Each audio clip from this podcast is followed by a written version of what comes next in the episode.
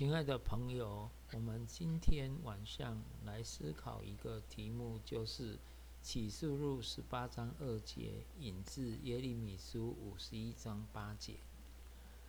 关于列国的预言，最后论到的就是巴比伦。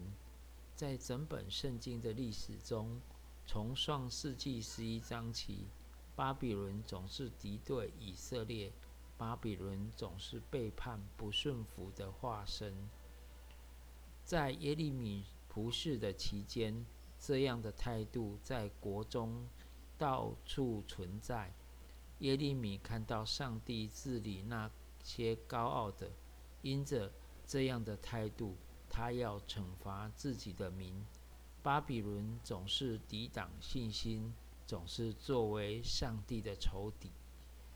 耶利米在预言中宣告：虽然巴比伦长久以来都是得胜的，但他命定要被灭亡，因为他们想要医治巴比伦，他却没有被医好。因此，这位先知透过错综复杂的时间，宣告说：巴比伦忽然倾覆毁坏。圣经历史中一切的梦。都集中并且结束于启示录。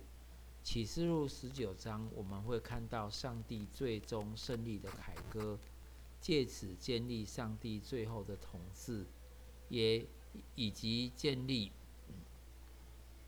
上帝的圣城。前面的一章，约翰看到最终的成就前的意象，就是。也就是在很久很久以前，耶利米所看见的巴比伦的倾倒毁坏，在启示录中，那位大使宣告所用的词句，差不多和耶利米预言的话一样：巴比伦大城倾倒了，倾倒了。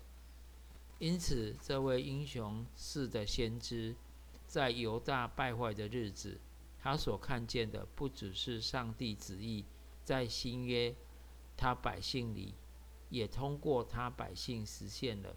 同时，他也看到了一个不可避免的结果，就是那一切抵挡上帝的事，最终将要完全倾覆、被毁坏。这是耶利米所说的重要的话。这一段预言的话。通过我们主耶稣基督，让我们更加肯定，这位基督已经从父上帝接受了尊荣、尊贵、荣耀。又有声音说：“这是我的爱子，我所喜悦的。”这就是耶利米在新约中出现的情形。我们所讨论的只是片段的、不完全的。不过，这已经足以让我们看到圣经的完整性。不但如此，这也让我们看到上帝计划的一致性和继续性。从许多方面，耶利米书充满了许多可怕、暗淡的色彩。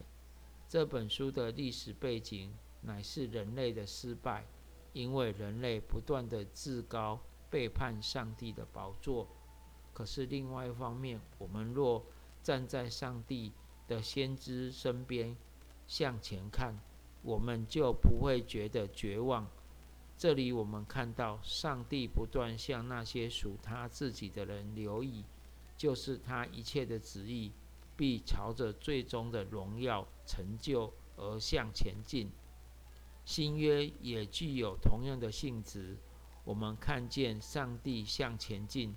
直到他一切慈爱的旨意最后实现为止，行走在他启示的光中，就绝无绝望的可能。